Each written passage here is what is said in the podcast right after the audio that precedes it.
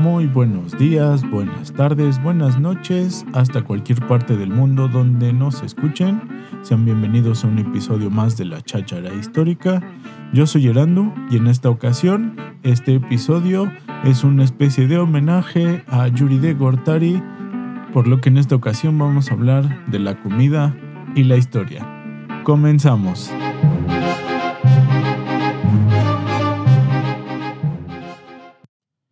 ¿Cómo les va, chachareros queridos y adorados? Sean bienvenidos al episodio número 5 de su cháchara histórica. En esta ocasión voy a tenerles un episodio, digamos que un poquito más condimentado. Como les decía al principio, en esta ocasión vamos a hablar sobre el vínculo de la cocina con nuestra historia. Obviamente, por razones de nacimiento, me voy a enfocar más hacia la cocina mexicana aunque de una vez les aviso que a pesar de ser mexicana va a tener vínculos con otras partes del mundo, así es que déjense sorprender con este pequeño spoiler. Y como les decía, pues si analizamos la, la cocina o nuestra cocina, empecemos por lo más cercano, tradicional en casa, ciertas recetas, les garantizo que vamos a encontrar rastros de historia por todas partes en nuestra cocina y muchas veces no tenemos ni idea de dónde vienen. Eh, como esta serie que ha tenido bastante fama y pegue a nivel, creo que por lo menos nacional, eh, las crónicas del taco de Netflix. Vamos a hablar primero del taco. Espero que no tengan mucha hambre porque seguramente se les van a antojar algunos de estos platillos, sobre todo de los tacos. Quiero tacos, por cierto. Y bueno, ¿cómo hacemos un taco en México? Primero, una tortilla. Ahora, en México tenemos dos variantes de tortilla. Tenemos la tortilla que está hecha con harina de trigo y la otra, la más tradicional, la más conocida a nivel mundial, pues la tortilla de harina de maíz. Pero aquí en México, o al menos aquí en el Distrito Federal, ahora Ciudad de México, pues lo podemos pedir con tortilla de harina o tortilla de maíz. Por si alguno de ustedes quiere venir a visitar México cuando se pueda. Como ya les había contado en el primer episodio, la tortilla tiene su origen en el estado de Tlaxcala. Incluso el propio nombre del estado hace referencia al pan de maíz, que en este caso sería posteriormente lo que hoy conocemos como la tortilla. Bueno, este es nuestro primer ingrediente y ya lo pudimos trasladar a nuestro pasado prehispánico, digamos. Cada vez que consumimos un taco de suadero, de tripa, de pastor, de lo que se les antoje, estamos a final de cuentas comiendo nuestra propia herencia, aunque suene muy feo. Y como ya les había comentado, pues esto nos habla de una riqueza cultural, no solamente en México, porque en todos los países la gastronomía pues se ha ido transformando con el pasar de los años. Tenemos el ejemplo, no se me viene a la mente ahora de Perú con la influencia de todas las personas que llegaron de Japón y que transformaron la cocina peruana y ahora tiene o es igual reconocida a nivel mundial por, no sé, el ceviche, pero el ceviche es una especie de eh, combinación entre eh, el sushi propiamente originario de Japón. Pero bueno, eso como diríamos es otra historia. Ahora, tratemos de combinar ese taco con un taco bastante conocido amado por muchos e ignorado por otros cuantos, pero un taco de arroz es la combinación, digamos que hasta ahora más elocuente para hablar sobre fusión de cocina, precisamente porque el arroz no es de origen prehispánico.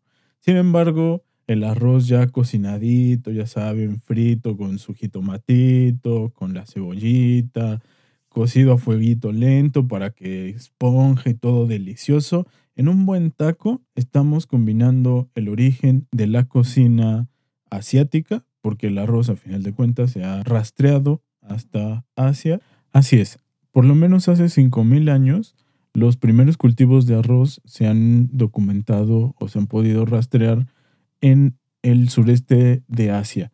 Entonces, si nosotros pensamos en un taco de arroz, bueno, tenemos una combinación todavía más extravagante, hablando en términos culturales históricos, vamos. Obviamente en cada cultura se ha cocinado diferente, se come diferente, se sigue combinando de una forma muy diferente.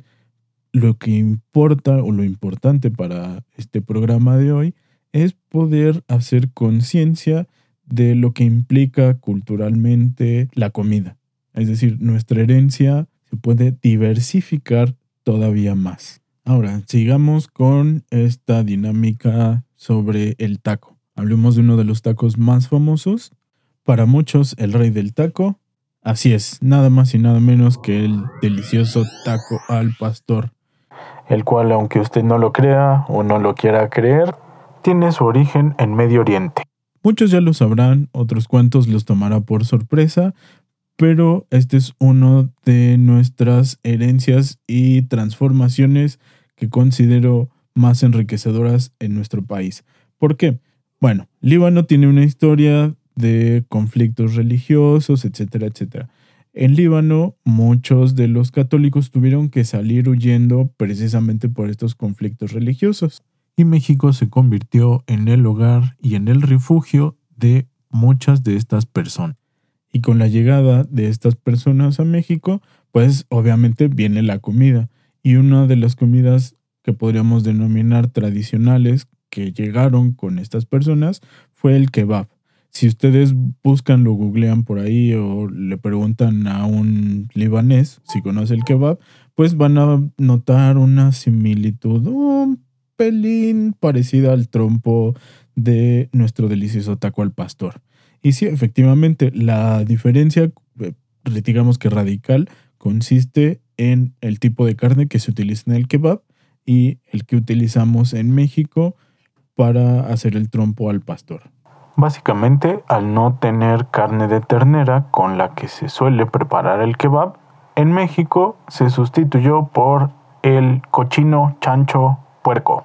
Y aquí viene también algo hermoso sobre el taco al pastor. No solamente la carne es lo que lo hace diferente, el marinado de la carne es muy mexicano. ¿Y a qué me refiero con esto? Generalmente la pasta que le da ese color peculiar naranjoso. Si ustedes comparan el kebab con la carne del trompo al pastor, van a notar que el kebab tiende a ser, digamos que un poco más natural, más café, y sabemos que el pastor tiende a ser más naranjoso, rojizo. Esto se debe principalmente a la mezcla de especies. Una de ellas, pues, es nada más y nada menos que el señor achiote una planta que recibe ese nombre por un vocablo náhuatl que significa tintura roja. Y sabemos que se extiende su cosecha, su cultivo desde el altiplano central mexicano, es decir, la Ciudad de México, hasta las, la parte andina del sur de nuestro continente americano. Pero quien le dio un uso culinario y para eh, tintar también sus eh, construcciones fueron principalmente los mayas.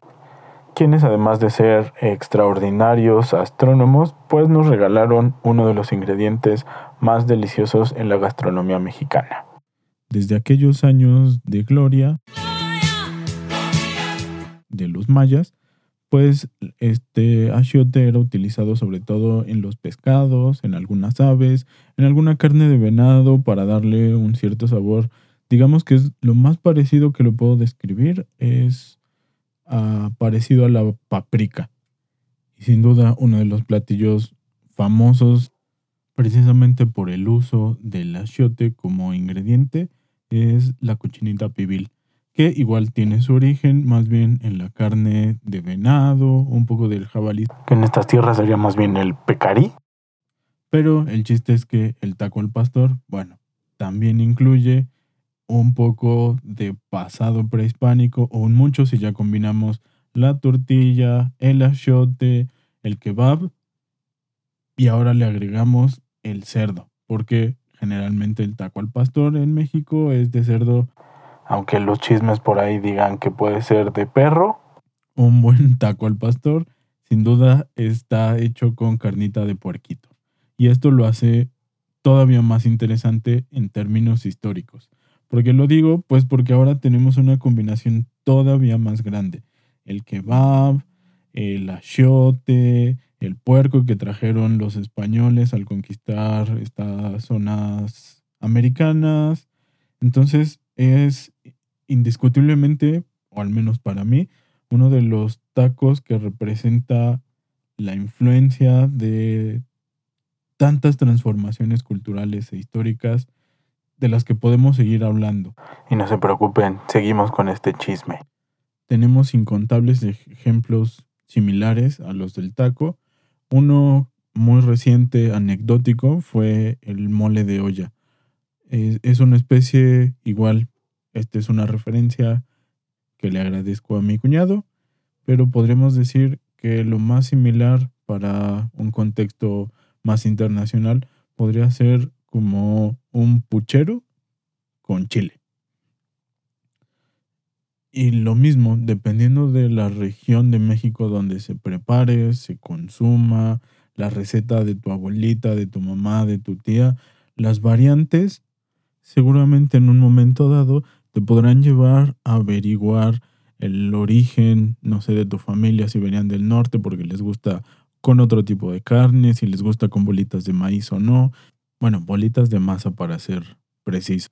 Y a partir de ahí podemos seguir sacando ingredientes que son importantes y que nos hablan de un valor histórico muy importante. Uno de ellos es uno que generalmente pasamos por alto, ignoramos muchas veces, pero el epazote es una de estas plantas fundamentales en la gastronomía, al menos digámosle así, tradicional mexicana. Que para los frijoles de olla, el epazote. Que para el molito de olla, el epazote. Entonces es sumamente versátil. Y además es una plantita que, digamos que se podría confundir con una hierba cualquiera que se da en todas partes de México o en buena parte de México. Y podemos encontrar, como les decía, los frijoles de olla o de la olla. Generalmente en todo el país se hacen con epazote. Y es igual una planta que tiene su origen, al menos en el uso culinario, igual en la época prehispánica. Y como pueden ver, hay ciertas cosas que ni con todas las conquistas y borrones, eh, implantaciones de nuevas estructuras idiosincráticas, por llamarle de alguna forma, como la religión, tratar de que olviden las antiguas religiones, las deidades que tenían, hay cosas que van a perdurar.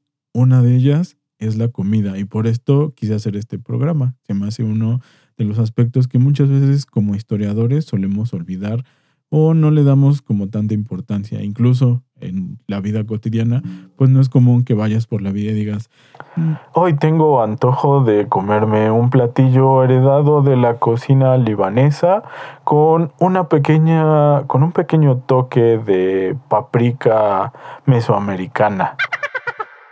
Pero sigamos hablando sobre ejemplos que nos den más hambre y más antojos. Y esto es lo bonito y lo hermoso de ser ñoño de la historia, que muchas veces las cosas más ridículas, más comunes de la vida ahora sí que cotidiana, lo podemos transformar en el hecho más extraordinario simplemente poniendo atención a los detalles. Y ya que andamos por los caminos del achiote,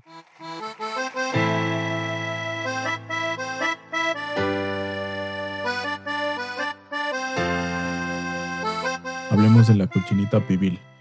Bueno, sigamos hablando de la cochinita pibil. El platillo, como les decía, tiene su origen en el mundo de los mayas o en el mundo del mayab, que no, acuérdense, no solamente es el sur de México, Centroamérica también tiene poblaciones mayas. Bueno, el chiste es que este platillo y la forma en que se cocina nos habla igualmente de herencias muy importantes, muy curiosas, trascendentales, transformativas y no me puedo acordar de algún otro sinónimo con T. Porque desde su origen consistía básicamente en crear un horno de tierra, haciendo un hoyo de máximo unos 3 metros de profundidad, en donde se, se deja todavía quienes preparan la cochinita de, de forma más tradicional, por, por decirlo así, pues dejan la carne por lo menos unas 18 horas en cocción. Y ahora vamos a ver por qué lo dejan tanto tiempo. Pues resulta que en este hoyito van a poner piedras calientes tal cual que fueron calentadas en la leña para que la carne comience a cocerse de forma muy lenta y de esta forma se pueda conservar la suavidad de la carne. Además, la carne tiene que ir sí o sí envuelta en hojas de plátano. Igualito que los tamales oaxaqueños que no son de Oaxaca. Pero bueno, ustedes me entienden.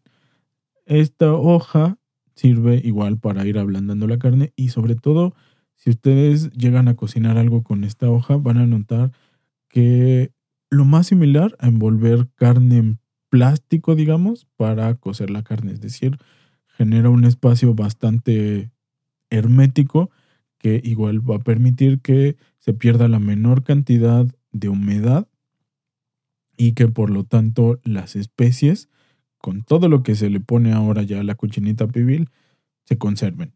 Ahora, como un dato extra, pues la cochinita pibil o el pibil, la preparación del pibil propiamente, era una tradición ligada a el Día de Muertos. Aunque en el sureste de México tiende a ser un poquito bastante diferente la forma en la que se celebra este día en particular. En el sureste de México, cuando llega el Día de Muertos, lo común para las personas de ciertas regiones es ir a los panteones para limpiar los huesos tal cual de sus antepasados, cambiarles una especie de cobertura, no precisamente como cobijita, pero como un mantelillo, una mantilla, no sé si así se puede entender mejor, que los cubren porque se considera que ahora son una especie de santos, no propiamente como los santos de las iglesias, pero personas que han trascendido al cielo y ahora vigilan a sus familias. Bueno, las cuidan, ¿no? Porque sería un poco creepy que solamente los vigilen desde el más allá. en fin, en ese día en particular, una de las ofrendas que se da a los antepasados o que se pone en la mesa de ofrenda es precisamente el pollo pibil, que es una especie de, ¿cómo llamarle? Como tamal gigante de maíz con pollo y achiote, cocido de esta forma tradicional en el horno de tierra, para que los antepasados puedan tener algo de comer mientras regresan a ser atendidos, a ser agasajados por sus comidas, sus bebidas, ya saben, esa tradición tan mexicana, pero que tiene esta variante curiosa en donde los huesos en los panteones del sureste de México se encuentran literalmente expuestos, o sea, no hay una protección, tal cual es solamente un pequeño nicho en donde al paso de, me parece que uno o dos años después de que fallece la persona, se sacan los, los restos, se, se limpian, se les retira lo poco o mucho que quede de ropa, me imagino, y se les da su lugar especial, pues se considera que ya han trascendido, ya son, como les decía, santos. Entonces disfruten sus tostadas de cochinita pibil o sus taquitos de cochinita pibil pensando en el Día de Muertos en el sur de México. Podemos seguir vinculando la comida con tradiciones, con pasado prehispánico, con la llegada igual de los españoles, porque ahora se hace con tal cual con cochinito y, e incluso se ha tratado, eh, por lo que escuché en un, en un programa en Radio Educación, se ha tratado de conservar el, digamos que jabalí combinado con puerquito originario de Yucatán, bueno, de la península de Yucatán, pues para seguir fomentando la conservación de tradición y obviamente pues en este caso de especies para consumo humano.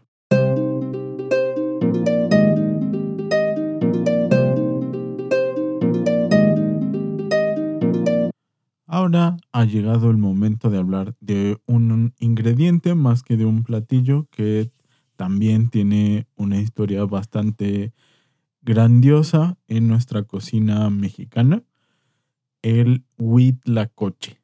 Es un hongo literalmente que crece en la mazorca del maíz y pues aquí en México nos lo comemos.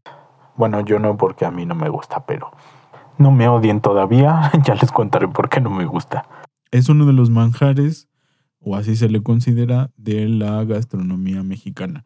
Incluso se le llama el oro negro mexicano, el dios negro mexicano, o también, ¿por qué no?, la trufa mexicana. Este ingrediente, a final de cuentas, termina siendo una especie de plaga en muchos otros países. Tengo entendido que, de hecho, bueno, en algunas partes incluso también de México, como en el pueblo de donde es originario mi papá, pues al ser un hongo que dañaba la cosecha, simplemente se quita y se echa a la basura. En muchas otras partes de nuestro país, este hongo pues forma parte de la cocina tradicional mexicana. ¿Cómo es la forma más común? Pues va a depender de la región, pero aquí en el altiplano central lo pueden encontrar comestible en las quesadillas, que es digamos que lo más común, llegar y pedir tu quesadilla de huitlacoche con queso o sin queso, dependiendo. Bueno, si eres de aquí de la ciudad, seguramente la pedirás de huitlacoche con o sin queso. Pero no entremos en el debate de la quesadilla con o sin queso. En fin, como les contaba, pues eh, este platillo tiene igualmente un origen prehispánico se ha encontrado que en poblaciones tanto de aquí del altiplano central, es decir, toda la zona de influencia nahua, pues era bastante recurrido. Si seguimos con esta línea comparativa de los ingredientes o de los platillos, pues al momento de mezclar el huitlacoche con el queso, vamos a encontrar no solamente la quesadilla. En un aspecto histórico, pues la leche, algo que no existía aquí porque pues no había vaquitas, ni cabritas, ni nada de donde sacar leche, pues tenemos otra vez el vínculo con Europa y sobre todo con España. Y como les platicaba en el primer capítulo, pues si nos quedamos con estos discursos de nos conquistaron, nos quitaron nuestras tradiciones, también le quitamos un impacto a la forma en la que el mundo ha podido apreciar ciertas cosas de nuestro pasado prehispánico. Sí, lo puedo entender que muchas veces sin sin darle, digamos, si quieren llamarle así, créditos a los pueblos prehispánicos. Sin embargo, creo que es bastante pertinente hacer este tipo de ejercicios, de tomar conciencia de qué es lo que estamos comiendo, consumiendo, cuál es el impacto cultural de nuestra comida, porque solemos pensar como, bueno, no solemos pensar, pero solemos tener esta idiosincrasia de creer que solamente la cocina francesa es súper deliciosa y pues el huitlacoche eh, o los tacos eh. y eso es algo que me ha gustado bastante de esta serie de Netflix de la crónica del taco porque rescata esta combinación de la historia de los ingredientes de las preparaciones del impacto como les voy a, voy a citar el documental de Netflix de la crónica del taco, sobre todo pensando en la comida, digamos, rápida, porque nuestra comida rápida mexicana suele ser un taco callejero. Y esto tiene el origen, pues, en la transformación industrial del porfiriato cuando se intentaba llevar a México, como ya les comentaba en otros episodios, a una realidad más industrializada y entonces el campo se fue desocupando, atrayendo más gente que quería tener dinero para poder comer, básicamente, y sobrevivir a la ciudad. Pero la ciudad no tenía la capacidad para darle trabajo a todas las personas. Entonces, ¿qué es lo que surgió? Así es, puestitos de comida callejera. Los tacos van a ser una herencia, digamos que, pues sí, por ponerle una etiqueta porfiriana sobre cómo consumimos comida los mexicanos. Si ustedes trabajan en una oficina de Godín, seguramente tienen la oferta de Burger King, de McDonald's, de Pizza Hut, pero el mexicano tiene la, entre comillas, segunda oferta más popular de irte a echar unos taquitos. pueden ser de pastor, de suadero, de lo que se les antoje. El mexicano puede salir del trabajo y buscar un puestito de tacos. Así es, es como nuestra, digamos, comida rápida. Y tiene toda una herencia y un impacto cultural que pocas veces rescatamos o somos conscientes de ello. Así que cada vez que vayas por un taco, por un platito de cochinita pibil, por unos tamales, por una gordita de chicharrón prensado, lo que sea, te invito a que reflexiones, a que trates de pensar, cuestionar sobre todo, ¿de dónde vendrá este platillo? ¿O, qué puedes rescatar tú como herencia cultural de lo que te estás llevando a la boca y a final de cuentas al estómago? Tenemos ejemplos en la cocina mexicana para aventar para arriba. Eso no me cabe duda. Tenemos los chiles en hogada, el mole, el pozole, y todos y cada uno de ellos implican la herencia, el integrar ingredientes de otras partes del mundo. Lo interesante de todo esto es hacer esa reflexión de cómo carajos es que esto llegó hasta transformarse en este taquito delicioso de pastor con piña, porque además de dónde viene la piña, cómo llegó la piña, y pensar en la comida libanesa y después en el origen de la tortilla en Tlaxcala. Entonces es un mundo no solamente de sabores, es un mundo lleno de historias, de herencias culturales, históricas. Es decir, cada platillo que ustedes consideren como propio, tradicional ya sea para casa, para comer de forma rápida, como un antojito. Tiene una carga histórica y una herencia de años y años. Incluso, como les decía, el ejemplo del arroz puede ser un ejemplo enorme de una herencia milenaria. Ya si nos vamos con las bebidas, se hace todavía más grande nuestra riqueza. Por eso es importante que tengamos en cuenta que la historia no solamente está en esos libros, en esas fechas, en esos personajes importantes.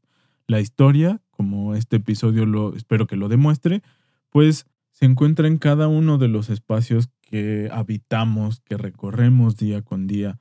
No solamente se puede quedar en la comida, si ustedes le buscan, seguramente en la literatura vamos a encontrar un montón de ejemplos de la misma forma que la comida. Lo interesante es que la comida, al ser una cosa tan cotidiana, tan de todos los días, no solemos prestarle demasiada atención, pues. Y lo importante, lo que me encanta de este tipo de episodios, es poder compartir la amplitud de panoramas, de historias alrededor de una cosa tan linda, tan rica como es comer. Así de sencillo. El comer implica no solamente el acto en sí, es el apapacho en un primer momento emocional, si te hizo tu mamá, tu abuelita, tu tía, la comida favorita que sabes que solo a ella le queda así de rico, sino también, como les decía, el abrazo de nuestros antepasados, el ser conscientes de que cada ingrediente, cada sabor que vamos palpando en cada mordida, pues nos puede transportar a ese pasado común, a ese pasado lejano que muchas veces, insisto, dejamos de lado, no le prestamos atención o no somos inclusive conscientes de ello. Esta es la importancia para mí de la comida como un producto histórico cultural que nos habla de la grandeza de distintos pueblos. Sé que la comida mexicana puede ser mi ejemplo más directo porque pues aquí crecí, pero les ponía el ejemplo de la comida en Perú, Seguramente en otras partes del mundo como el ramen, que es una combinación de fideos chinos con un caldo bastante complejo de preparar. Toda la comida alrededor del mundo seguramente va a tener inspiración, participación de otras partes, ya sea por la movilidad o por obligación, porque muchas personas salen de los países sin quererlo tenemos el caso de los exiliados españoles en México, Argentina, Chile, Uruguay, Brasil. De todas partes del mundo hemos recibido personas en diferentes países y eso enriquece en primera instancia nuestra riqueza digamos, más consciente como, no sé, los estudios, etcétera, etcétera. Pero en un nivel más profundo, digamos, humano, pues compone, transforma la realidad glotonística, por llamarle de alguna forma. Así que ya lo saben, queridos podcast escuchas, cada vez que vayan por sus taquitos de la esquina, por sus arepas, si me escuchan en otras partes del mundo, por una pasta, seguramente estarán comiendo del pasado heredado en su cocina, en su barrio, en su ciudad, en su país. Así es que vayan y disfrútenlo ahora con otros ojos y si pueden y quieren, compártanos cuáles son sus recetas favoritas y si han descubierto alguna receta que tenga una historia ancestral, será muy bienvenida en las redes sociales. Con esto hemos llegado al final de otro episodio en la cháchara histórica. Ya saben, como siempre, lávense las manitas, usen cubrebocas y tomen mucha agüita. Los quiero mucho, nos vemos en el próximo episodio. Chao.